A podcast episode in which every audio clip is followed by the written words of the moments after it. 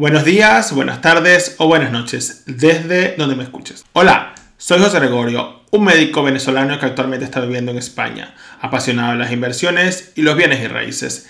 Te doy la bienvenida a la comunidad de mi podcast llamado Médico Capitalista. Un podcast creado por un médico y enfocado al gremio y a todos en general, donde aprenderemos sobre inversiones y bienes y raíces para alcanzar la libertad financiera.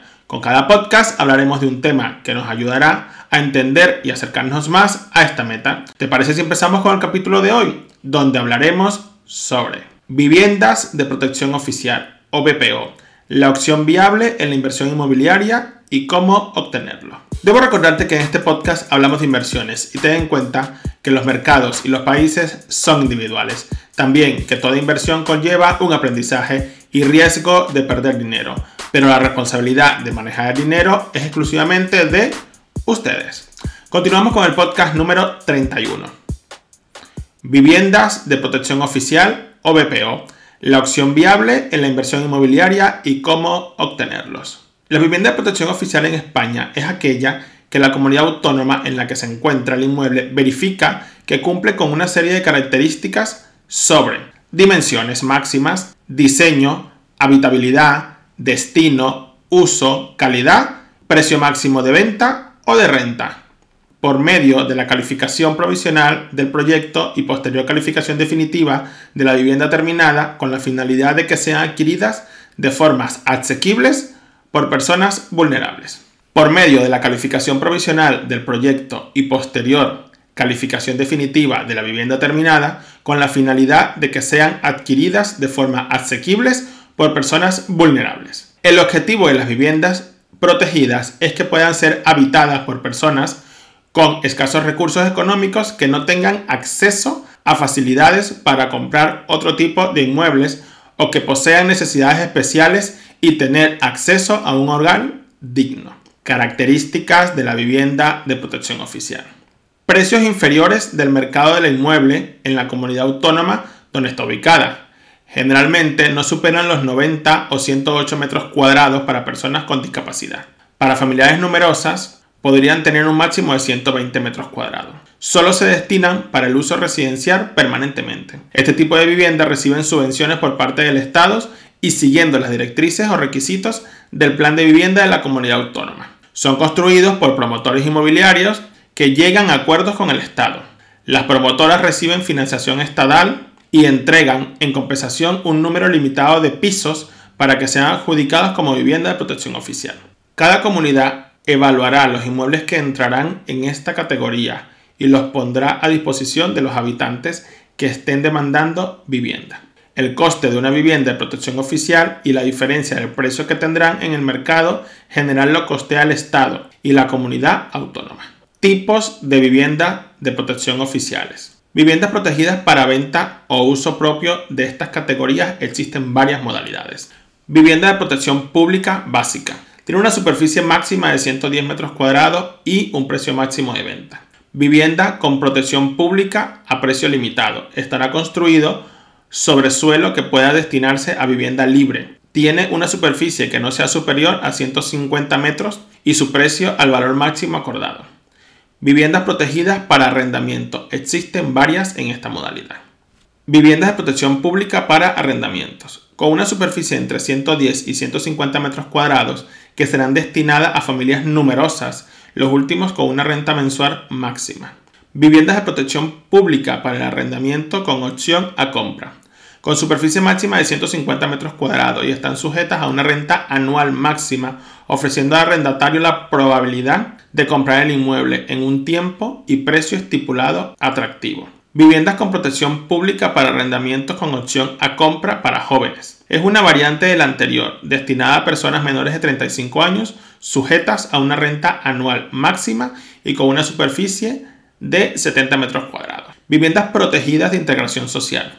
Están destinadas a personas que requieren de protección social, en este caso no se podrá adquirir nunca la propiedad del inmueble, únicamente se entregan en arrendamiento o en alguna forma de cesión, pero no pueden ser propietarios del inmueble, los que habitan en el mismo. Viviendas de protección oficial. Son las más antiguas en España, puesto fueron las primeras que surgieron con estas características. están desde los primeros años de la década de los años 60 y su construcción puede ser pública o privada. Como consecuencia, el Estado tiene la competencia para facilitar el acceso a las viviendas mediante ayuda a jóvenes, ofrecer subsidios para la obtención de préstamos, ayudas a personas que enfrentan un litigio por desahucio, acciones para fomentar el parque de viviendas en alquiler. Estas viviendas son destinadas para residencia habitual. Durante los primeros 10 años, el beneficiario no tendrá derecho a la venta del inmueble. Los beneficiarios de estas viviendas son para familias con menos recursos que no deben exceder en sus ingresos el límite fijado en el IPREM, que es el indicador público de rentas de efectos múltiples o IPREM. Es un valor fijado anualmente por el Consejo de Ministros a partir de la cual se calcula el nivel de la renta. El IPREM de 2023 sería 20 euros diarios, 600 euros mensuales, 12 pagas, que sería un total de 7.200 euros, y anual en 14 pagas 8.400 euros. De igual manera, para acceder a una vivienda protegida hay que tener en cuenta que el valor resultante se puede multiplicar en función del municipio en el que se encuentre el inmueble, del número de personas miembros en la familia o de otros factores que decidan las comunidades autónomas. Debemos remarcar que cada comunidad autónoma decide el límite de ingresos que deben tomarse en cuenta del IPREM para optar a una vivienda de protección oficial. Personas que pueden acceder a las viviendas protegidas en España. Se destinan a personas con menor poder adquisitivo y cada tipo de vivienda tiene requisitos específicos determinados por la comunidad autónoma. En consecuencia, pensadas para jóvenes o familias que no excedan los máximos de ingresos fijados por la comunidad autónoma para cada tipo de vivienda y que sea usada como vivienda habitual. Para acceder a esta vivienda, los interesados deben inscribirse como demandantes de vivienda de protección oficial. Requisitos para comprar o adquirir una vivienda de protección oficial. Cada comunidad autónoma tiene requisitos propios dependiendo de los tipos de vivienda, pero en este caso diremos los comunes para acceder a las viviendas de protección oficial. Ser mayor de edad. Estar inscrito en el registro de demandantes de viviendas de BPO en tu comunidad. Él o los miembros de la unidad familiar no pueden ser propietarios de otra vivienda. No pueden haber sido propietarios de otra vivienda de protección oficial en el pasado. La vivienda deberá ser la residencia habitual de la familia.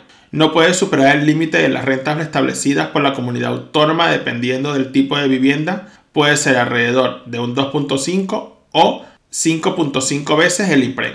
No podrán acceder a aquellas personas que hayan obtenido ayudas en materia de vivienda por parte del Estado en los últimos 10 años. Hasta ahora la oferta de vivienda protegida no ha sido muy elevada, por lo que la única forma de acceder o conseguirlas es apuntarse a la lista de solicitantes de la vivienda de comunidad autónoma donde estuviesen empadronados, apuntarse a la convocatoria de un organismo público concreto y esperar el sorteo si la adjudican una vivienda. La otra forma de acceder a una vivienda de protección oficial y a todas sus ventajas es contactar con una empresa promotora o gestora de compraventa que lleve a cabo este tipo de viviendas, permitiéndote conocer el proyecto por el cual decides si te interesa o no la vivienda, la zona o los materiales. Disculpa la interrupción, solo es para decirte que si te está gustando el podcast o el tema de hoy y quieres seguir aprendiendo, puedes dejarme una reseña o un comentario, suscribirte y compartir con tus amistades que puedan interesarles este podcast. Así la plataforma donde lo escuches les avisará cada vez que publique un capítulo nuevo y podremos llegar a más personas, haciendo crecer esta comunidad. Continuamos. Ventajas de las viviendas de protección oficial. Desde el punto de vista de compradores, los precios son más bajos que otras construcciones e inmuebles que se encuentran en el mercado. La financiación es más flexible y accesible a las familias demandantes. Hay subvenciones o ayudas económicas para acceder a las viviendas. Desde el punto de vista de promotores, condición esencial para llevar adelante la edificación de las BPO la financiación que se obtiene para la construcción es a un interés mucho más bajo que en el sector privado. La comercialización tiene facilidades exclusivas que favorecen a la promoción de la venta. No todos son ventajas al adquirir una vivienda de protección oficial. También suscita una serie de obligaciones o desventajas si lo podemos ver de otro modo. Desventajas de las viviendas de protección oficial. No puedes vender la vivienda en una media de 10 años. Este plazo lo determina la comunidad autónoma donde esté el inmueble. Estas viviendas no pueden venderse y en el caso de que sea imposible su pago, puede solicitarse a la administración que se resuelva el caso y poder vender el inmueble y por lo tanto se reclamarán las ayudas recibidas durante el proceso de compra o beneficios fiscales derivados. En el momento en que ya se pueda vender y durante 30 años, el precio de venta estará limitado por los parámetros del plan de vivienda de cada comunidad. El precio de venta será regulado por la comunidad autónoma, por lo tanto será limitada a la venta mientras el inmueble sigue estando considerado como protegido, estableciendo así el precio de venta por parte del Estado. Derecho preferente. En caso de querer vender el inmueble, se debe ofrecer en primer lugar a la administración pública, pero dependerá de la normativa de cada comunidad. La administración pública deberá dar su consentimiento sobre a quién se vende el inmueble y se tomará en cuenta principalmente a las personas que realmente las necesiten. Invertir en pisos de vivienda de protección oficial. Muchos inversores podemos en algún momento de nuestra trayectoria encontrar este tipo de propiedades con la clasificación BPO y por no estar al tanto de las condiciones por las cuales pueden ser descalificados podríamos perder dicha oportunidad. Por tal motivo, en este podcast daremos un resumen de cómo obtener este tipo de inmuebles para rentabilizarlos. Empezamos por la descalificación de la vivienda de protección oficial. Dicha descalificación solo puede ser solicitada por el titular y es necesario que haya transcurrido el plazo de 10 años o el señalado en el plan de vivienda que se encuentre calificado por la comunidad autónoma. Efectos de la descalificación de BPO. Eliminan las limitaciones que tiene el inmueble. El propietario o titular ya puede disponer del inmueble en plenas facultades. El propietario a partir de ese momento podrá vender, donar, ceder el dominio que se tiene sobre el inmueble o incluso alquilar la vivienda. Dichas limitaciones se deben a las ayudas públicas que se reciben para su adquisición. Al ser descalificada se transforma en una vivienda libre. Si se descalifica la vivienda de protección oficial por el paso del tiempo, en un plazo de 30 años aproximadamente, dependiendo de la comunidad autónoma, no habrá que devolver las ayudas prestadas. Solicitar la descalificación de BPO. Tramitar la solicitud a la comunidad autónoma en la que se está la vivienda, una vez hayan pasado 10 años desde la adquisición del inmueble. Para iniciar el trámite se debe hacer de forma presencial en el órgano correspondiente. Concretamente, se debe dirigirse a la consejería competente en materia de vivienda en dicha comunidad autónoma, presentando el modelo impreso siguiendo las instrucciones correspondientes en cada caso. Una vez el órgano obtiene la petición y la analiza, este notificará a la persona interesada la resolución en un plazo de tres meses como máximo. De ser aprobado, el propietario deberá devolver todas las ayudas correspondientes, exenciones y las bonificaciones tributarias e incluso los intereses legales de la vivienda. Documentos para la descalificación de BPO. Modelo de solicitud de descalificación de BPO junto a los anexos impresos a la solicitud y una declaración responsable. Autorización para la consulta de datos personales, fotocopia de la escritura de la propiedad de la vivienda, fotocopia del DNI o NIF del solicitante, fotocopia de la escritura de la cancelación del préstamo cualificado en el caso de que lo requiera. Y por supuesto hay tipos de descalificación de BPO. Descalificación voluntaria es cuando el propietario titular de la vivienda quien solicita su descalificación como BPO.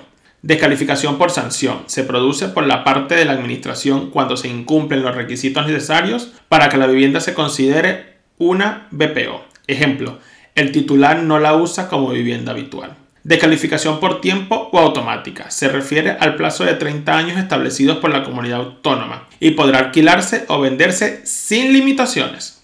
Vender una vivienda de protección oficial.